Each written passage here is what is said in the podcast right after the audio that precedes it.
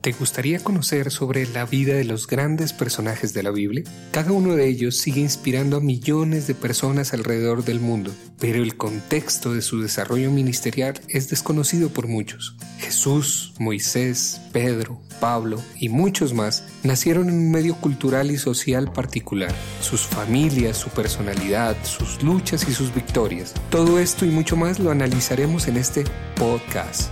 Soy Mauricio Andrade y los guiaré en este camino apasionante sobre la vida de los grandes personajes de la Biblia.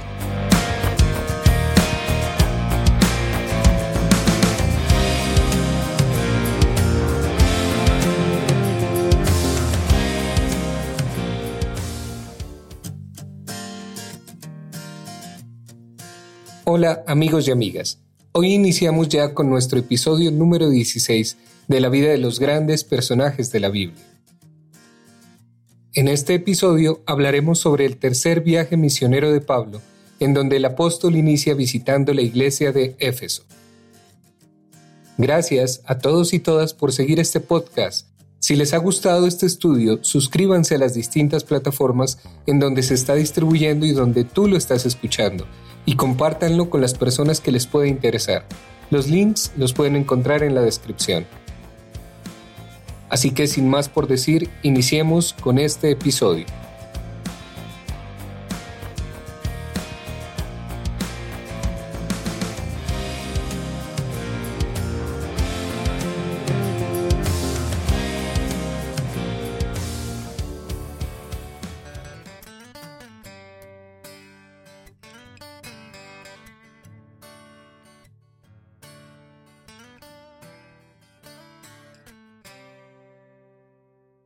Pablo pasó algún tiempo en Antioquía al terminar su segundo viaje misionero. Sin duda él relataría todos los incidentes conmovedores de estos años de su ausencia, tan llenos de acontecimientos. Conmovió y fortaleció esta iglesia que siempre fue para él como un hogar. Y Pablo era para ellos no solo su adorado jefe, sino un héroe. Él les pertenecía especialmente a ellos. De ellos era el alto honor de haberlo mandado a lo que eran ya sus famosos viajes misioneros por el Señor. Recordemos también que él escribió su carta a los Gálatas mientras descansaba en Antioquía. Probablemente, aún después de escribir esa carta, Pablo se quedó por algún tiempo allí. Quizás quiso dejar que su carta tuviera la debida influencia antes de ir en persona. El hondo interés de Pablo que sentía por sus conversos eran además sus amigos, era tan intenso que una situación como la que había surgido en Galacia le era muy dolorosa. Su sensibilidad le hizo hacer, por medio de una carta, lo que le hubiera sido el doble penoso cara a cara, pero no podía estar seguro del efecto de su carta. Así pues, no tardó en seguirle en persona a Galacia.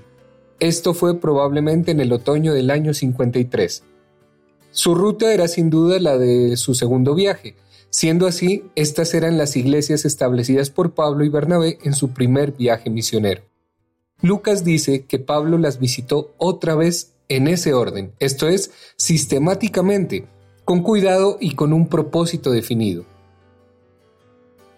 Pablo no era un predicador sensacional, que excitaba el entusiasmo de una gran congregación, teniendo por este medio gran número de conversos y entonces dejarlos a que desarrollaran su vida cristiana lo mejor que pudieran. No, Pablo no era así.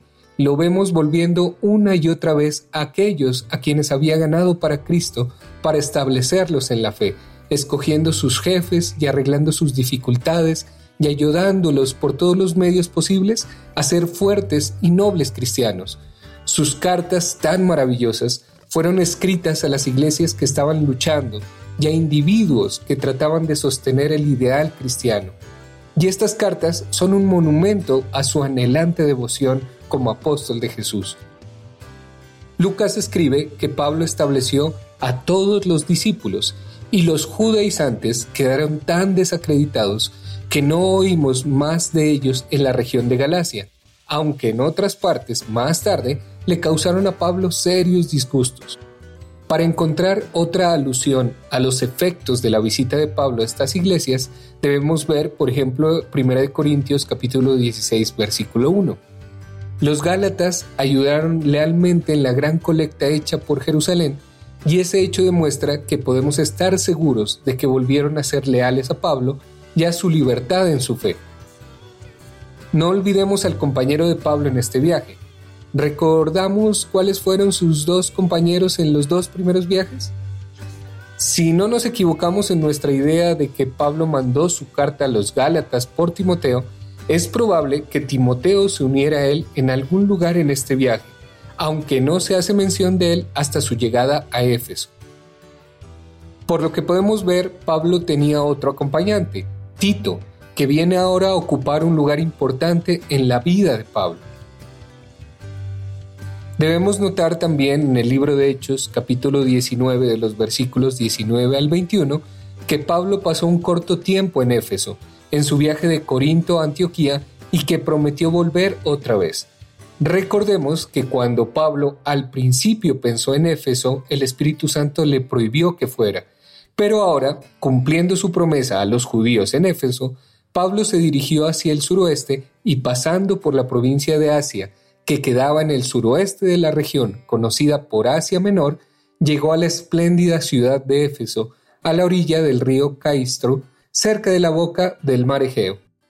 Éfeso era la capital de la provincia romana de Asia, y el gobernador tenía su residencia oficial allí. Como muchas de las ciudades griegas, fue construida en una loma imponente y resguardada por grandes muros. Por su localidad era el paso principal, yendo o saliendo de Asia. Aquí los caminos reales y los caminos pequeños convergían.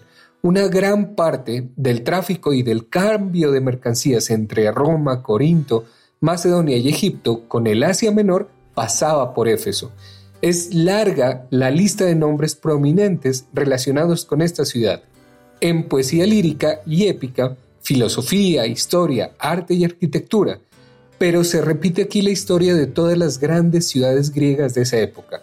En las grandes proezas en filosofía, literatura, etc., y la prostitución de la religión como propósitos bajos y como el resultado un nivel moral muy bajo en estas ciudades. Éfeso desterró a Hermodoro porque su presencia virtuosa era una censura al vicio. Era además famosa por sus prácticas en encantamientos, hechicerías, falsedades mágicas y mucha astrología.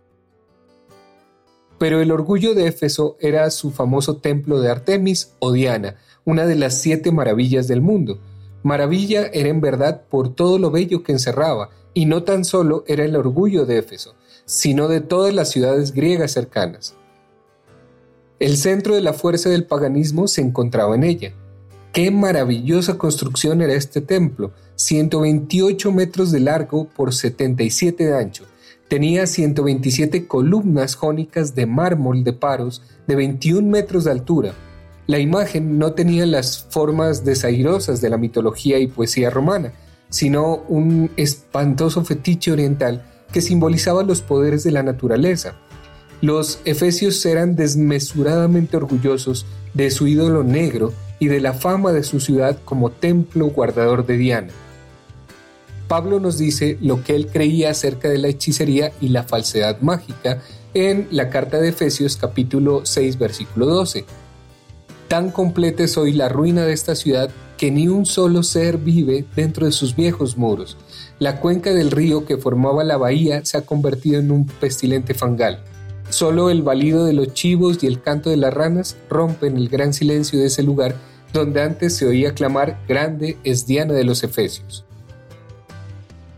Imaginémonos a un pobre misionero llegando a esta ciudad tan llena de idolatría, sin más nada que el mensaje que les traía de Jesús.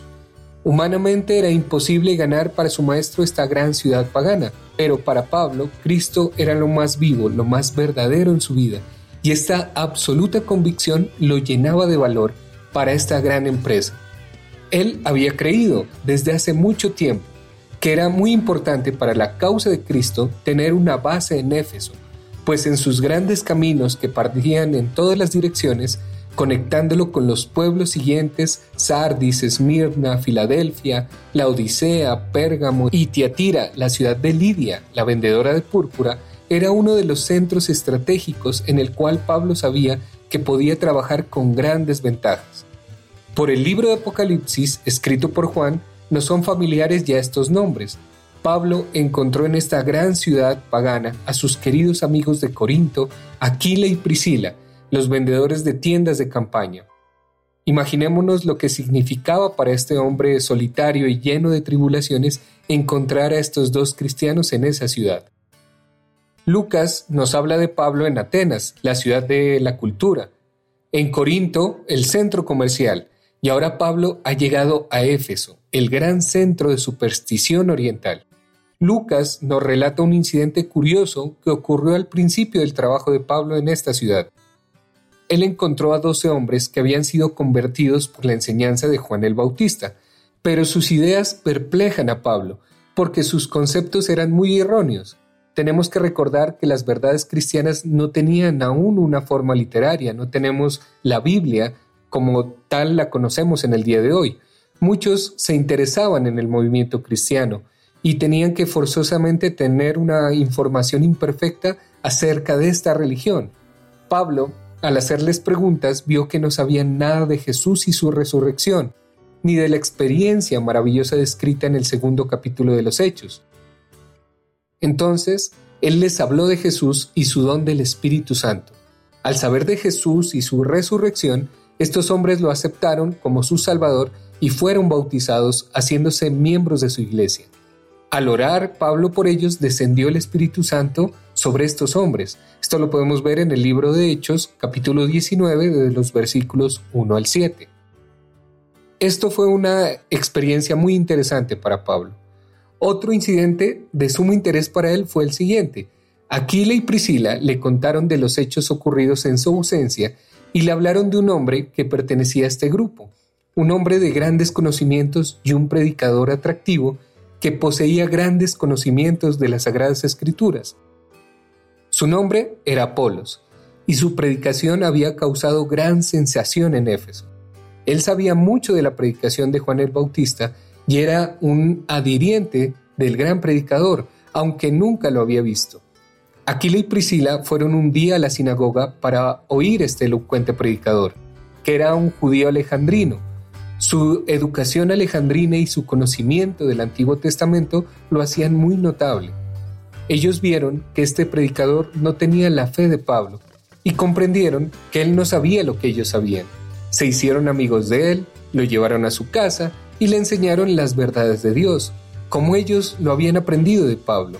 ¿Qué escena aquella estos humildes hacedores de tiendas de campaña enseñando a este joven y talentoso predicador el significado de la muerte y resurrección de Jesús y la vida del Espíritu que era prometido a todo verdadero cristiano? Estos queridos amigos de Pablo no podían predicar, pero sabían amar y hacer la religión atractiva, y también podían hablar palabras sencillas de su Señor, a quien adoraban de todo corazón. Lo más maravilloso era que Apolos estaba dispuesto a ir con ellos y oírlos. En su conversación con él, ellos hablaron de Pablo y del gran trabajo hecho por él en Corinto, y Apolos decide pasar a Grecia, y estos cristianos en Éfeso lo animaron escribieron una carta a los hermanos en Corinto pidiéndoles que recibieran a Apolos. Así sucedió que Apolos fue a la iglesia que Pablo había organizado en Corinto y predicó allí. Más tarde hubo algún disgusto en Corinto, pues parece que Apolos era un predicador más atractivo que Pablo, y como algunos de los cristianos modernos, estos corintios siguieron a su predicador favorito, haciendo alarde de su superioridad sobre Pablo. Podemos leer de esto en el libro de Hechos del capítulo 18 en los versículos 24 al 28. El trabajo empezado por Pablo en la sinagoga en su viaje anterior fue renovado. La actividad de Aquila y Priscila y Apolos no le cerraron las puertas. A pesar de las muchas persecuciones que Pablo había sufrido de los judíos, él los amaba y tenía esperanzas que ellos podrían llegar a creer y ser obreros del Señor. A los tres meses de haber estado predicando, se consagraba una multitud para oírle. Probablemente había tantos gentiles como judíos, y estos empezaron a arguir con Pablo, tratando de influenciar al pueblo contra su mensaje. La oposición se hizo tan amarga e intensa que Pablo decidió salir de la sinagoga. Había una escuela cerca de la sinagoga a cuyo frente estaba uno llamado Tirano. Esta escuela era probablemente un salón de conferencias y el maestro un sofista o un retórico. Pablo fue invitado a que celebrara sus cultos religiosos en este lugar. Él reunió allí sus conversos y les enseñaba diariamente, pudiendo hacer más por la misión gentil en este lugar que en la sinagoga con su estrechez de miras. Por espacio de dos años, Pablo trabajó allí, y fue este el periodo más largo de trabajo continuo en un mismo lugar que se registra en su vida. Y todos los habitantes de la provincia de Asia, tanto judíos como griegos, oyeron la palabra del Señor. Evidentemente, Pablo hizo de esta ciudad el centro de su gran influencia. En el primer capítulo del libro del Apocalipsis encontramos en esta provincia de Asia seis iglesias fuertes, además de la de Éfeso, a la cual dirige Juan el mensaje de Jesús. Es probable que estas iglesias fueron fundadas en esta época, porque Pablo tenía con él un grupo considerable de eficaces obreros cristianos, entre ellos Timoteo y otro llamado Erasto, Gallo y Aristarco también estaban allí. Sóstenes, un jefe judaico que había perseguido a Pablo en Corinto, estaba ahora en Éfeso y era uno de sus ayudantes. Estéfanas, Fortunato y Acaico, cristianos de Corinto, habían venido de allí para ayudar a Pablo en Éfeso. Tito, que le seguía a Timoteo y era probablemente el ayudante más eficaz en establecer las iglesias, también estaba en Éfeso. No podemos olvidar a Aquila y Priscila y la iglesia en su propio hogar. Es muy probable que Pablo pasó mucho de su tiempo en esta escuela de tirano, adiestrando a este espléndido grupo de obreros. No es sorprendente que la provincia de Asia fue tremendamente sacudida. Sin embargo, con todo su éxito, fue una época de trabajo y de mucha aflicción.